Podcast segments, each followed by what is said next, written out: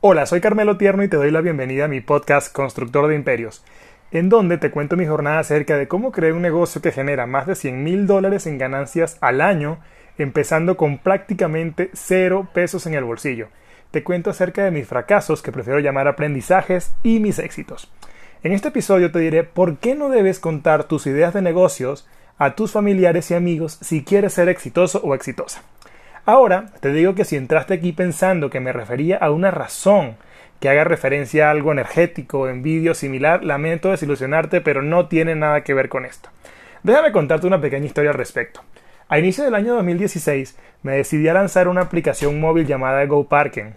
Esta era una app cuyo objetivo fue ayudar a las personas a encontrar lugar de estacionamiento de forma fácil y rápida y pagar a través de ella con cargo a tarjeta. En aquel momento afiné perfectamente mi pitch, levanté capital e inclusive ingresé en un proceso de incubación para validar la idea.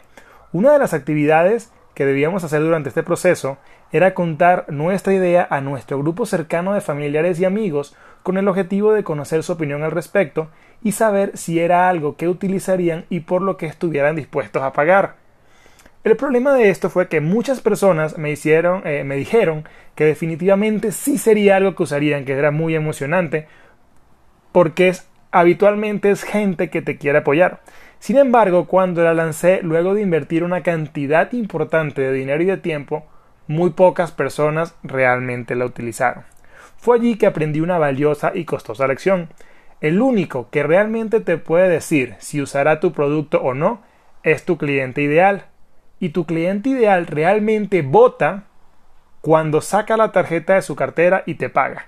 Si no hace esto, cualquier cosa que te diga son simples palabras vacías, ¿de acuerdo? Admito que en algún punto de mi jornada algunas personas me recomendaron hacer pruebas económicas utilizando el método de Lean Startup antes de gastar tanto dinero y tiempo haciendo una aplicación. Pero como todo buen emprendedor novato, yo quería sacar mi primer producto perfecto y esta es otra joya que aprendí y de la que te contaré en otro episodio. Suscríbete a Constructores de Imperios e invita a tus familiares y amigos. Repite, yo soy un constructor de imperios. Hasta el próximo episodio.